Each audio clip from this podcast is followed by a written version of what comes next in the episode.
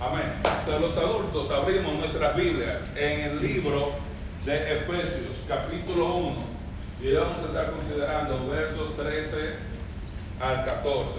Ya yo vi que yo puse el primer error del sermón, ya está ahí. Efesios 1, del 13 al 14. Ya hemos en las últimas dos semanas, tres semanas, hemos cubierto hasta el verso 12, que desde el verso 3 hasta el verso 14 aprendimos que es una, una sola oración. Pero es difícil porque hay tanto material que usted predica esa oración completa en un solo mensaje. Y por eso hemos roto, hemos dividido esa oración en tres partes de cada una enfocándose en una de las personas de la Trinidad. Entonces, antes de iniciar el mensaje, vamos a tomar un momento para estar orando. Nuestro Padre, te damos muchas gracias porque tú eres bueno y tu misericordia es para siempre.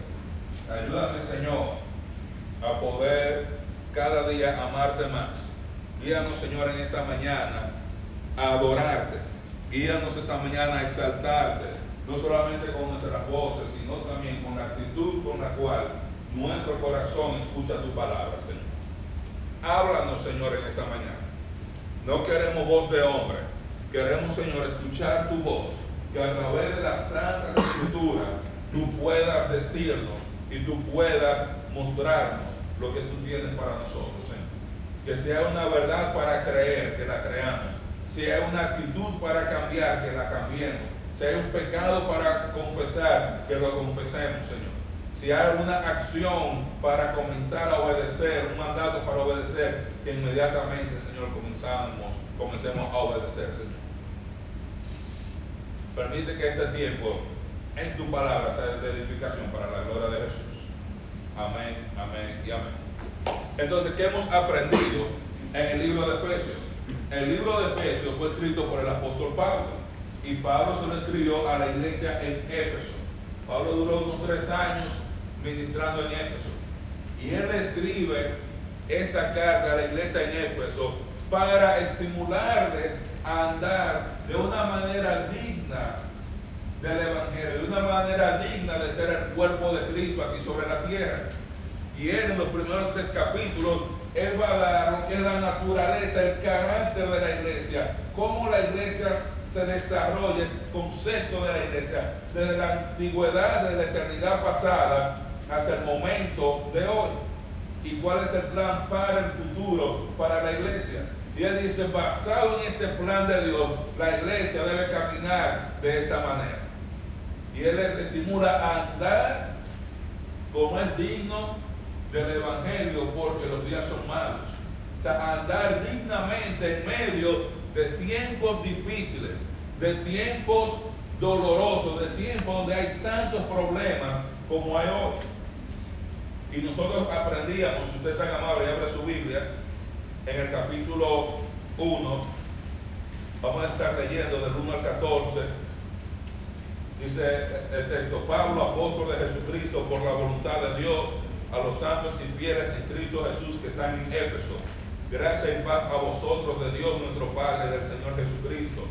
Bendito sea el Dios y Padre de nuestro Señor Jesucristo, que nos bendijo con toda bendición espiritual en los lugares celestiales en Cristo, según nos escogió en Él antes de la fundación del mundo para que fuésemos santos y sin mancha delante de Él.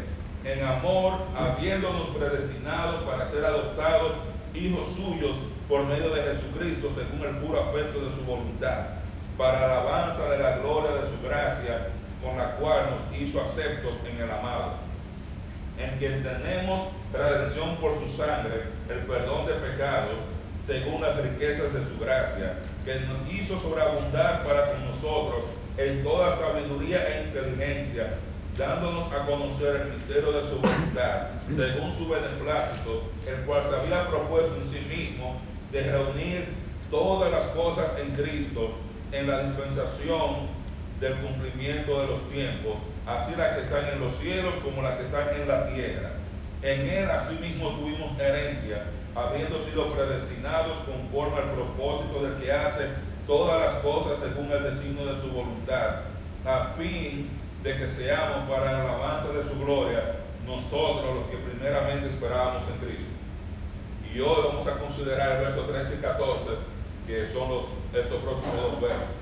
En él también vosotros, habiendo oído la palabra de verdad, el evangelio de vuestra salvación, y habiendo creído en él, fuisteis sellados con el Espíritu Santo de la promesa, que es las agras de nuestra herencia, hasta la redención de la posesión adquirida para la alabanza de su gloria. Amén. Entonces, ¿qué hemos aprendido hasta ahora en el libro de Efesios? Como ustedes en sus notas, que la iglesia debe alabar a Dios Padre, debe alabar a Dios, por Dios dar a la iglesia toda bendición espiritual. El verso 3 dice, bendito sea Dios y Padre de nuestro Señor Jesucristo, que nos bendijo con toda bendición espiritual. O sea, toda bendición espiritual pues ya se le dio a la iglesia y aprendíamos que no todas las bendiciones son materiales, porque a veces contamos las bendiciones en dólares. ¿Qué tamaño es la casa? ¿De qué tamaño es el carro? ¿De qué tan largas son las vacaciones? ¿Qué tanto tiempo yo me puedo ir que yo puedo comprar? Pero la gran mayoría de las bendiciones que tenemos son espirituales. Las espirituales son más y son mejores y son eternas. Dice, toda bendición espiritual, Dios en la antigüedad pasada, Él nos bendijo, Él decidió bendecirnos. Y Pablo dice que Dios nos bendijo según Él había, desde antes de la fundación del mundo, bendecirnos, porque Él nos había escogido para ser un pueblo santo y sin mancha delante de Él. Y no solamente aprendimos eso, aprendimos la semana pasada que Cristo salvó a la iglesia de la esclavitud del pecado. Él nos redimió con su sangre, nos, nos compró. Él pagó el precio. Y hoy vamos a ver, y hoy vamos a aprender que estamos seguros en Cristo por el Espíritu Santo. Hoy vamos a aprender que el Espíritu Santo es el protector de la iglesia. Y dice el texto una vez más, en él también vosotros, habiendo oído la palabra de verdad y el evangelio de vuestra salvación y habiendo creído en él, fuisteis sellados con el Espíritu Santo de la promesa, que es las aras de nuestra herencia hasta la redención de la posesión adquirida para la alabanza de su gloria. Aquí dice el texto que nosotros, habiendo que oído la palabra de verdad y haciendo lo que fue de oír, creído, ¿qué pasó? Dice que fuimos sellados con el Espíritu Santo de la promesa. Este sellamiento, este sellamiento, este sello de que se habla, es el sello que ustedes que le ponen al ganado, a los animales, para mostrar que el ganado es de alguien. Cuando usted va a un lugar donde hay ganado, donde hay mucha gente, usted ve que a veces tienen una C, tienen una M, que cogen algo caliente, se lo ponen, una una estampa. Y ahí ya usted sabe que es el caballo, que todos los caballos que tienen C o todas las que tienen C son de Carlos, que los que son dicen M son de Marino, que lo que dicen tal letra, o muestra que es posesión. Ahora, si usted se da cuenta, el Espíritu Santo, lo que Pablo está enseñando aquí, que el Espíritu Santo asegura a todos los creyentes en el momento de poner su fe en Jesús. Porque dice, habiendo oído, y luego que dice, y habiendo creído, fuiste sellado. Y eso es interesante, que el sellamiento del Espíritu Santo ocurre cuando. ¿Cuándo? en el momento de la conversión, en el momento que usted cree. Eso quiere decir que en qué momento el creyente es posesión, es posesión de Cristo. Desde, desde el momento de la conversión usted le, pertenece a Cristo. Dice, habiendo oído, y él aclara, habiendo oído qué? Habiendo oído la palabra de verdad la palabra de verdad. Porque no se puede nacer de nuevo con una palabra de mentira. No se puede nacer de nuevo bajo un evangelio falso o un mensaje de vida eterna que realmente no da vida eterna. Y era clara, ¿cuál es ese mensaje de? Dice, el evangelio de vuestra salvación. Y miren lo interesante, como era clara, el evangelio de vuestra salvación. Acuérdense que la palabra evangelio significa qué? Buenas noticias. Y cuando usted ve la palabra evangelio en la Biblia, ¿qué usted debe preguntar? Buenas noticias de qué? Está el evangelio del reino en Mateo, el reino de los cielos se ha acercado. Ese mismo evangelio del reino se va a predicar durante la tribulación. El reino se ha acercado porque Cristo viene al final de la tribulación. Ahora, en este contexto está hablando del evangelio de vida eterna y de salvación. ¿Cuál es ese mensaje de vida eterna y de salvación? Ese mensaje que Cristo predicó, y usted puede verlo, por ejemplo, en Juan, capítulo 1, verso 12 que dice Juan cuando escribe, a los suyos vino y los suyos no les recibieron, más a todos los que les recibieron, y aclara, esto es a los que creen en su nombre, les dio potestad de ser hechos hijos de Dios. ¿Cuál es el mensaje de vida eterna? Que a todos los que creen en qué? En su nombre. A todos los que creen en su nombre. Y esto es consistente con lo que dice Pablo. Ahora, si usted se da cuenta, hay una palabra que no está ahí. No dice a todos los que creen y perseveran, o no a todos los que creen y hacen buenas obras, sino a todos los que, los que creen. Si usted va a Juan capítulo 3, versículo 16, uno de los textos más famosos, que dice Jesús, porque de tal manera amó Dios al mundo que ha dado a su Hijo un ejemplo para que todo aquel que en Él cree, ¿ve lo que hay que hacer? Creer. Dice, no se pierda, mas tenga vida eterna.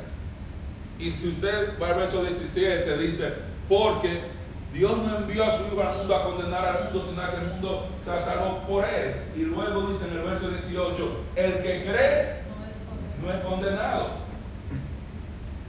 No hay condenación para el que cree en Cristo. No hay condenación final. Dice, pero el que no cree ya ha sido condenado, pero ¿por qué? No fue por todas sus obras. No fue porque pecó. Se ha sido condenado porque no ha creído en el nombre del unigénito de Dios. No ha creído que Cristo, que en el nombre de Jesús hay vida eterna gratuita. Por eso se pierde porque rechaza ese mensaje de vida eterna gratuita. Cuando usted va a Juan capítulo 5, verso 24, y usted puede anotar ahí, Jesús hablando dice, el que cree en mí, dice, tiene vida eterna, tiempo presente. Tiene vida eterna. Dice, y no vendrá más a condenación. Dice, hay 0% de probabilidades de que una persona que pone su fe en Jesús, que es salvo, hay 0% de probabilidades de que se pierda. Nuestra salvación no se pierde, está segura en Cristo. Y como estamos aprendiendo en Efesios, está protegida por el Espíritu Santo, Él es nuestro protector. Dice, y no vendrá condenación, dice, más ha pasado ese tiempo verbal implica una acción completada en el pasado que tiene un efecto perdurable, un efecto que no cambia. Ha pasado de muerte a vida. Ese es el mensaje el Evangelio de, de, nuestra salvación, que, que en Jesús tenemos vida eterna gratuita para todo aquel que cree. Si usted va al capítulo 6 del Evangelio de Juan, verso 47. Dice Jesús, de cierto, de cierto os digo, el que cree en mí tiene vida eterna. La vida eterna es un regalo de Dios para aquellos que creen. Dice, no por obra, dice Efesios 2. Y vamos a llegar ahí en la próxima semana, 9 días. Dice, porque por gracia sois salvos por medio de la fe. Y esto no es de vosotros, es un don de Dios, no por obras para que nadie se gloríe, no por obras para que nadie diga yo soy salvo porque yo me convertí y yo perseveré en buenas obras, para que nadie diga yo soy salvo porque yo oraba, porque yo ofrendaba, porque yo daba, porque yo servía, porque yo era maestro de niños, sino que al final del día todo el mundo va a decir, yo soy salvo porque Cristo me salvó por su gracia. Como cantábamos, es por su gracia, es por su perdón. No hay obra que nosotros podamos hacer que asegure nuestra salvación. Nuestra vida eterna no está protegida por nuestras obras imperfectas, está protegida por la protección perfecta del Espíritu Santo para todos aquellos que están en Cristo. Por eso usted y yo no le tenemos miedo a la muerte. Por eso usted y yo andamos tranquilos no tenemos miedo porque sabemos que nuestra vida está en Cristo y protegida por el poder del Espíritu Santo que lo levantó de entre los muertos. Este es el mensaje. Cuando usted va al Evangelio de Juan, el capítulo 4, Jesús le dice a la mujer samaritana, si tú supieras cuál es el don de Dios y quién es el que te habla, tú le pedirías. ¿Cuál es el don de Dios? ¿Cuál es el regalo de Dios? En vida eterna. ¿Y quién es el que te habla? Cristo, el Salvador del mundo. Entonces tú le pedirías a Él. Entonces hay que saber varias cosas. Hay que saber cuál es el regalo de Dios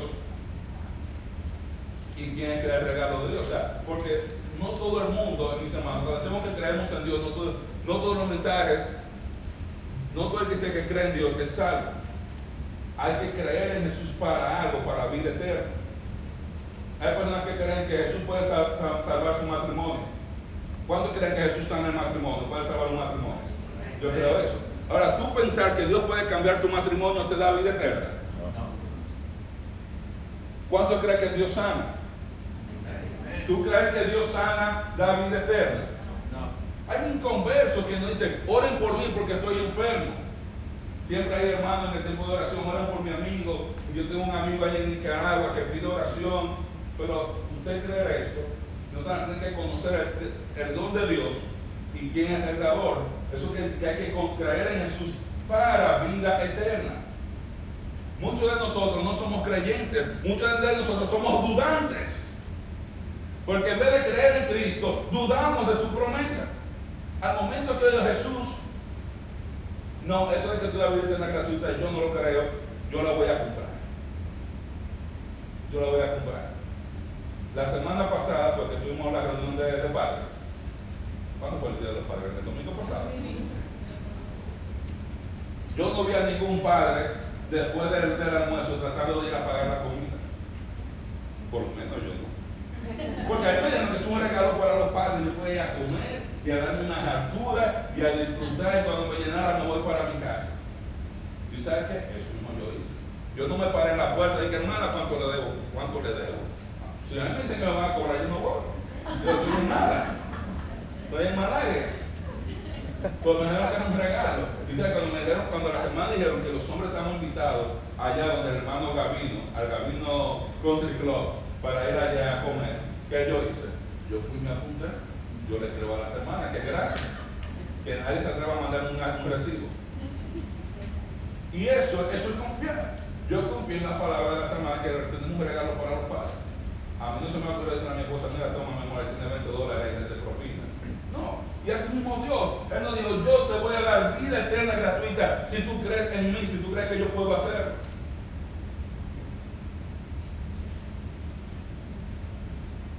Creer que Dios es uno no da vida eterna, sino todos los católicos, los testigos de Jehová, los adventistas, los mormones, los, musulmanes, todo el mundo cree que Dios es uno. Eso, ese es lo que dice Santiago. Dice, tú crees que Dios es uno, los demonios también creen y tiemblan. O sea, creer que Dios es uno no da vida eterna. Eso no es un mensaje que da vida eterna. Eso puede un mensaje de ahora, pero no mensaje de vida eterna. Tú tienes que llegar a confiar en Cristo como tu Salvador. Confiar en la palabra de que cuando Él dice, yo soy la resurrección y la vida, El que cree en mí, aunque esté muerto, vivirá. El que cree en mí, aunque muera, no morirá eternamente.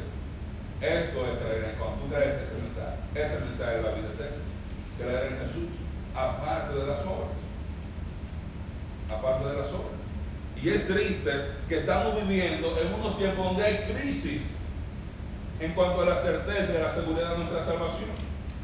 Porque en muchos lugares estamos utilizando técnicas de manipulación con los hermanos de la iglesia para que los hermanos hagan cosas. Hermano, si usted no viene el domingo que viene, usted tiene que revisar que quizá usted no sabe. Hermano, usted no viene los miércoles, quizá usted no sabe. Porque si un cree una gente salvo de verdad, no falta un culto. Suena espiritual, superficialmente. Pero la vida eterna no depende de la asistencia a la iglesia.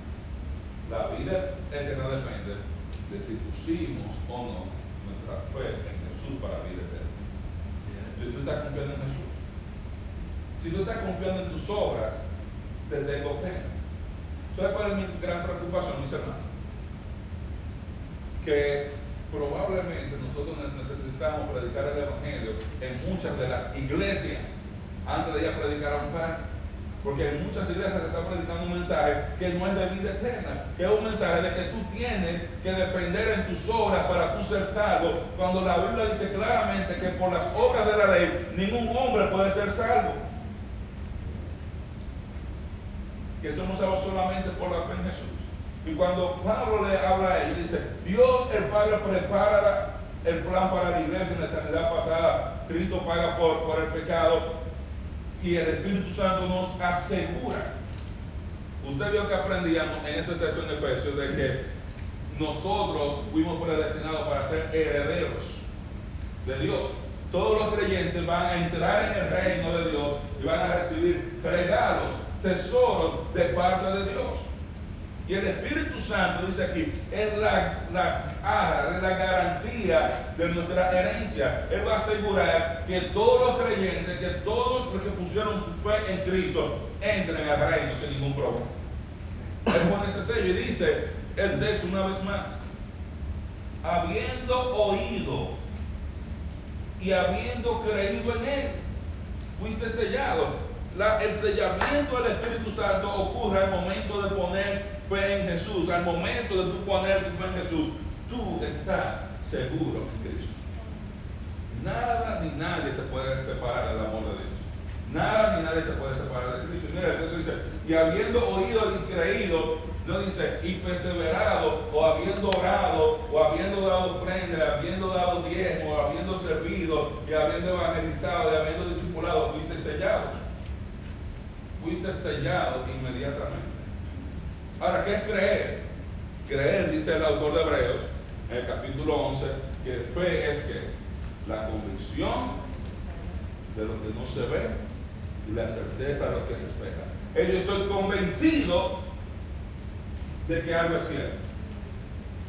Aunque no lo vea, yo estoy convencido de que algo es cierto, eso es fe.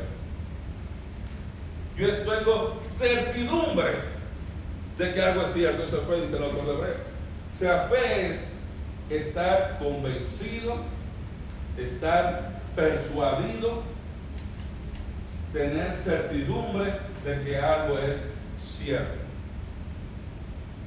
Eso es fe. De manera que la fe es algo muy pasivo. ¿Usted cree que yo estoy aquí? Sí.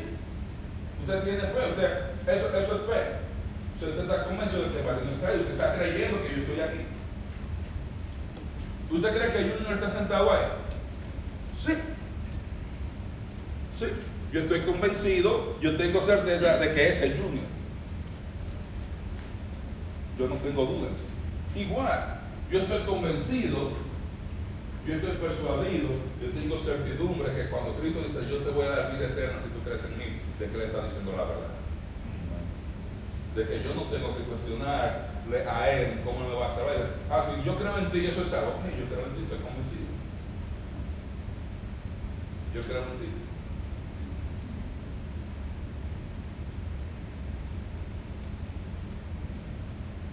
Vemos nosotros aquí que el Espíritu Santo garantiza y protege la salvación del creyente.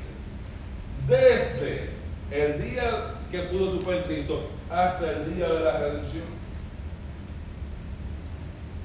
O sea, cuando usted y yo mandamos una carta, usted puede diferentes niveles de protección, diferentes niveles para hacer el delivery de la carta, dependiendo de la urgencia y la importancia de algunas cosas. Algunas cosas que usted va a buscar estampilla más barata, se la ponen ahí, la manda al correo. Hay otras cosas que si ustedes que son más costosas, usted tiene una prioridad de comprar una estampilla que mira que esto es Next Day o Priority Mail. Y hay otra cosa que dice, yo no confío en el correo de Estados Unidos, yo voy a usar UPS, yo voy a usar a FedEx y voy a pagar un, un fee más alto para que lo lleven más rápido, lo den puerta a puerta. Y a veces usted firme, manda un correo certificado, que si no hay nadie en la casa para firmar, no, no entregan el paquete. ¿Por qué? Porque hay veces que hay cosas que usted envía que usted no quiere que se pierdan.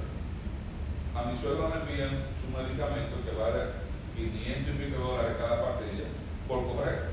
Por ese medicamento no lo dejan en el mailbox. Tiene que haber una gente firmando ahí, si no ellos se lo llevan. ¿Por qué? Porque nadie va a dejar miles de dólares, 200 mil dólares a un botecito de medicina sentado en el patio de la casa.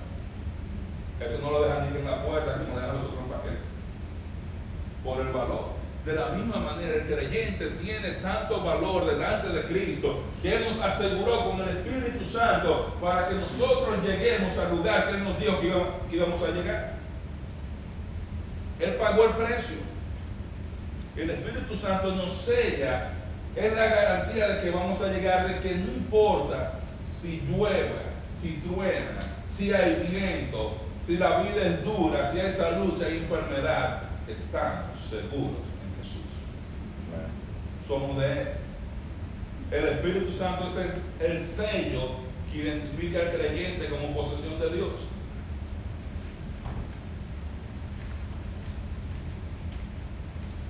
¿Usted sabe algo? Usted sabe que los creyentes no pueden ser poseídos por demonios.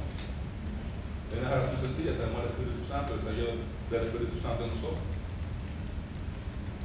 Por usted nunca ve ningún exorcismo hecho ahí en el Nuevo Testamento en un creyente, eran todos sin conversos. Eran todos sin conversos. No puede porque nos identifica como propiedad de Dios. ¿Usted sabe lo que pasó cuando Satanás quería comenzar a molestar a Job? Él fue y pidió permiso. Cuando los ángeles que están ministrando a los creyentes aquí sobre la tierra fueron a presentarle reporta a Dios de que mira, la tierra vacía, estos hermanos están haciendo así. Ahí llegó Satanás para decir, pero aquel hermano, yo quiero meterle puño, pero no puede meterle puño sin permiso del Señor. No puede poseer, él puede tocar posesiones, puede tocar la salud, solo si Dios le da permiso antes de la crucifixión de Cristo, esa noche Jesús le dice a Pedro, Satanás ha pedido tu alma para zarandearte, pero yo he orado por ti para que tú triunfaras. De Satanás tiene que pedir permiso aún para, al Señor para picharle o sacarle el, el aire a la goma de su cara. Satanás no tiene ni permiso para eso el creyente. Porque estamos seguros en el Espíritu Santo estamos protegidos. El sello del Espíritu Santo nos marca como posesión de Dios. Nada ni nadie nos puede tocar, mis hermanos. Estamos seguros en Cristo. Seguros en Cristo. Por eso, aun cuando vienen pruebas y dificultades en la vida, yo estoy tranquilo. ¿Sabes por qué? Porque Dios nunca va a perder el control de mí.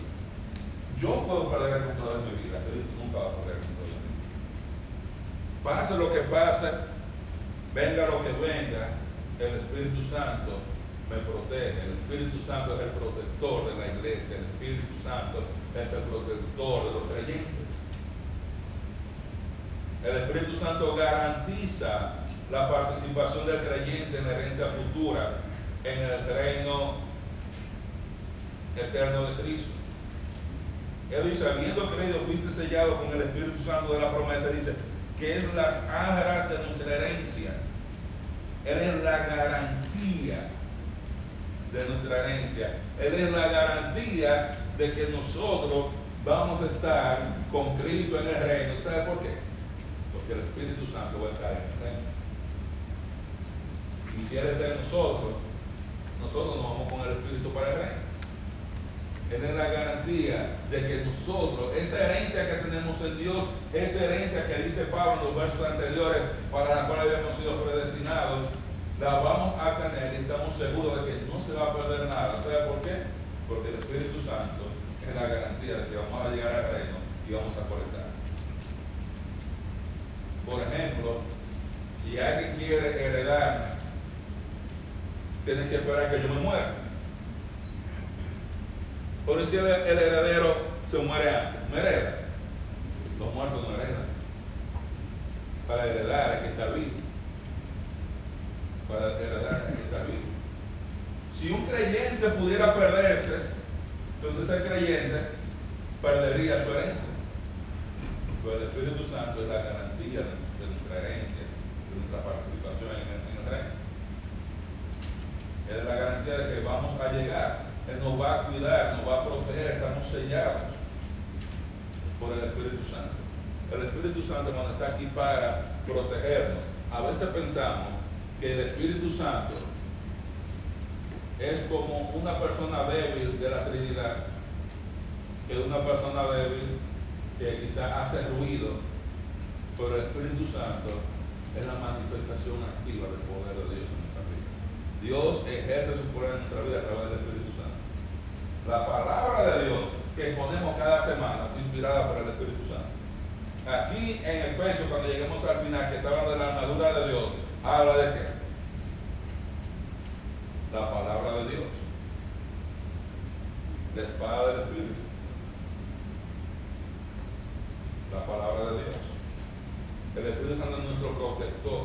Él garantiza que vamos a tener esa herencia en el reino de Cristo. Y dice el texto, Él es la adra de nuestra herencia hasta la redención de la posesión adquirida. ¿Para qué? Para la alabanza de su gloria. ¿Qué quiere decir esto? Que el Espíritu Santo protege a todos los creyentes para la gloria de Dios, para la alabanza de su gloria. La protección del creyente, la protección de la iglesia por parte del Espíritu Santo, al final del día es para que Dios se lleve toda la gloria. Para que Dios se lleve toda la gloria. Desde el momento en que usted cree, usted es sellado. Desde el momento en que usted puso su fe en Cristo, ya no tiene que tener miedo de nada, porque usted fue sellado con el Espíritu Santo de la promesa. Usted fue sellado. Esa, esa es la garantía de la participación de la iglesia en el reino de que todos nosotros como iglesia vamos a estar en el reino disfrutando esas bendiciones. Esa posesión adquirida. Usted sabe que a veces hablamos de tesoros en el cielo. Yo le preguntaba a Judy, ¿qué vamos a hacer con los tesoros en el cielo? ¿Para qué sirve un tesoro? ¿Para? ¿Cómo tú disfrutas un tesoro?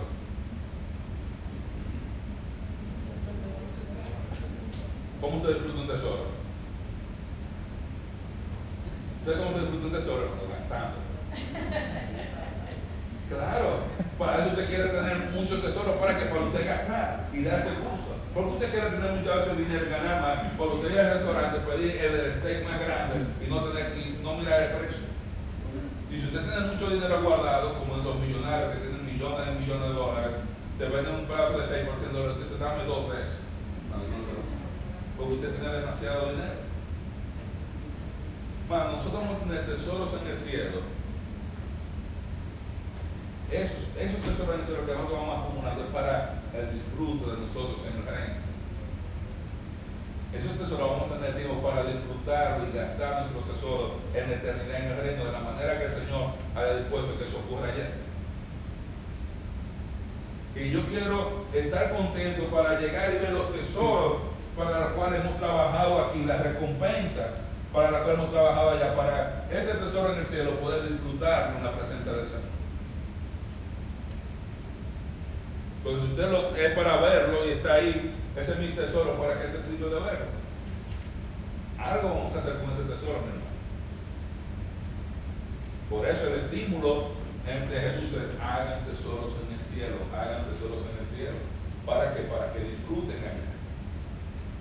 Porque todo el tesoro que tú aquí en la tierra, ¿sabe qué más? Se va, se gasta. Ustedes están viendo la inflación. Como muchos de nosotros hemos sufrido, recibido golpes, porque ahora no nos rinde el dinero. Pero el tesoro en el cielo, en el cielo no hay inflación. Inflación es cero. Todo ese tesoro que tenemos, vamos a disfrutarlo por la eternidad. Y no sé si nos darán una parte mensual, si nos lo van a dar todo junto, no sé cómo es el negocio. ¿Cómo fue? A plazo fijo. O a plazo fijo. Pero el Espíritu Santo garantiza que vamos a llegar y que vamos a estar, estamos sellados. Hermano, y mi amigo que está aquí, nada ni nadie te puede separar de Cristo. Ni tú. Y tú dices, ya yo no quiero, Señor, tú me salvaste, pero ya yo no quiero ser salvo. Usted se está frito. Porque usted ya tú ya usted, ya usted es una nueva criatura. Aunque, aunque usted quiera tirar para el monte, ya usted sí. Desde que mis hijos nacieron, ellos nacieron y son Martínez. Y ellos me dicen, yo no quiero ser Martínez, usted, está, usted es Martínez. Y pueden cambiarse el apellido, porque usted sabe que tienen Martínez en la nariz, en la boca, donde sea. Laila puede ponerse Laila Jackson. Ella me delante de la genética es Laila Martínez. Daniel puede convertirse en Daniel Smith, de que la gente lo vea ese Martínez. Igual, ya nosotros somos sellados por el Espíritu Santo. Somos sellados. Nosotros debemos alabar a Dios por eso. Ese es el estímulo de Pablo. Bendito sea Dios y Padre, que Él hizo esto, y el Hijo hizo esto, y el Espíritu Santo está aquí para protegernos. mis. El Espíritu Santo es nuestro protector. Es quien nos guarda. Él dijo, yo me voy. Y Él va y está sentado a la diestra del Padre. Pero Él prometió que no nos iba a dejar solos. No nos iba a dar el Espíritu Santo. El Espíritu Santo lo tenemos. Todo el poder, ¿sabes que todos los milagros que Cristo hizo lo hizo por el poder del Espíritu Santo? Y ese Espíritu Santo usted lo tiene dentro. Ahora, nosotros queremos ver una obra grande en nosotros, tenemos que someternos al Espíritu Santo. ¿Cómo yo me someto al Espíritu Santo?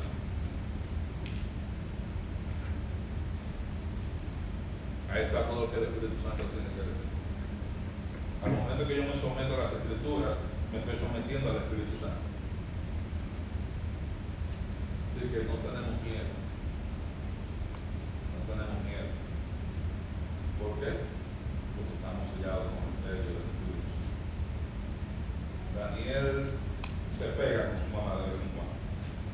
Cuando Daniel se pega con su mamá, él me llama para darme queja de su mamá. Y él me llama y está llorando y está emocionado y, y papi, que mami, que mami eh, me asusta y que eso no es fair y tal cosa, y que yo lo quise esto y Lara tiene más zapatos que yo tirado. Y tú puedes ver la tensión y la frustración del muchacho.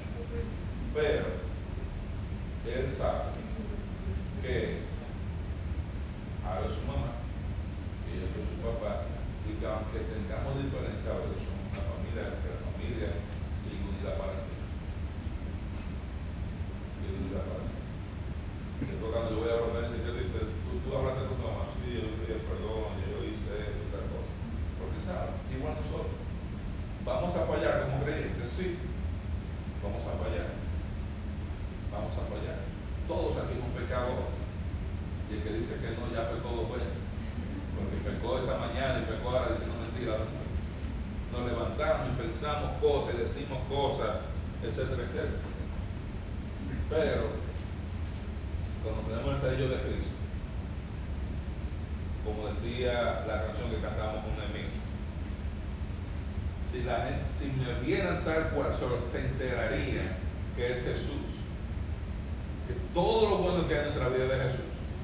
Y cuando Dios nos, ve a nosotros, Él nos ve cubierto con la sangre de Cristo. Él nos ve cubierto con la sangre de Cristo. ¿Usted cree que hay algo tan bueno que yo pueda hacer, que yo pueda obligar a Dios a que me salve? No. No hay nada. ¿Cuántos sermones yo debo predicar para que Dios me salve? ¿Cuánto dinero yo debo ofrendar? Porque toda la gloria para Dios en la vida eterna de Cristo. Toda la gloria. Dice Pablo a los romanos, al que obra no se le cuenta como gracia, sino como salario. Pero aquel que no obra, sino que cree en aquel que justifica al impío, de ser contado como gracia, como justicia. Confiamos en Cristo, confiamos en su palabra, confiamos en su promesa, confiamos que Él dice, yo te salvo, si tú crees en mí, creemos que Él es digno de confianza. Y para ya cerrar esta sección del libro, donde vemos las tres personas de la Trinidad, aprendimos, aprendimos número uno, Dios el Padre planificó la existencia de la iglesia desde antes de la eternidad pasada, lo vimos del verso 3 al verso 7. Dios el Padre planificó la existencia de la iglesia antes de la, en la eternidad pasada. Vimos que Dios el Hijo, del verso 7 hasta el verso 12, Él proveyó todos los recursos necesarios para que la iglesia alcance su propósito, perdón de pecado, redención, vertió su sangre, nos dio herencia y tercero, el Espíritu Santo protege a la iglesia de, la destrucción. O sea, nadie va a poder destruir la iglesia. Cuando digo la iglesia no el templo, los creyentes, la unidad de la iglesia. Si un creyente pudiera perderse, quisiera decir que a la iglesia le están apuntando, al cuerpo de Cristo le están amputando un dedo, o una pierna, o un órgano por el Espíritu Santo nos protege, estamos sellados y garantiza que nosotros vamos a llegar al reino del Señor y que vamos a disfrutar de todas las bendiciones que vamos a heredar de parte de Él. Y antes de, terminar en oración, yo quiero invitar que si hay alguien aquí hoy que no ha puesto su fe en Jesús, este es un buen día para comenzar es un buen día para usted poner su fe en Cristo. Y si usted ha puesto su fe en Jesús y en algún momento alguien le ha sembrado dudas de la promesa de Cristo, hoy es un buen día para decir, yo rechazo la mentira del mundo, la mentira del diablo, las cosas que no son de la Biblia y creo lo que dice la Escritura, de que en Jesús hay vida eterna gratuita por fe, que el Espíritu Santo me cuide. Yo obro no para ser salvo, yo obro porque soy salvo y Dios quiere que yo haga buenas obras, porque tiene un plan y quiere darme aún mucho más. Pero lo único que tenemos que hacer es estar convencidos, confiar en Jesús. Amén.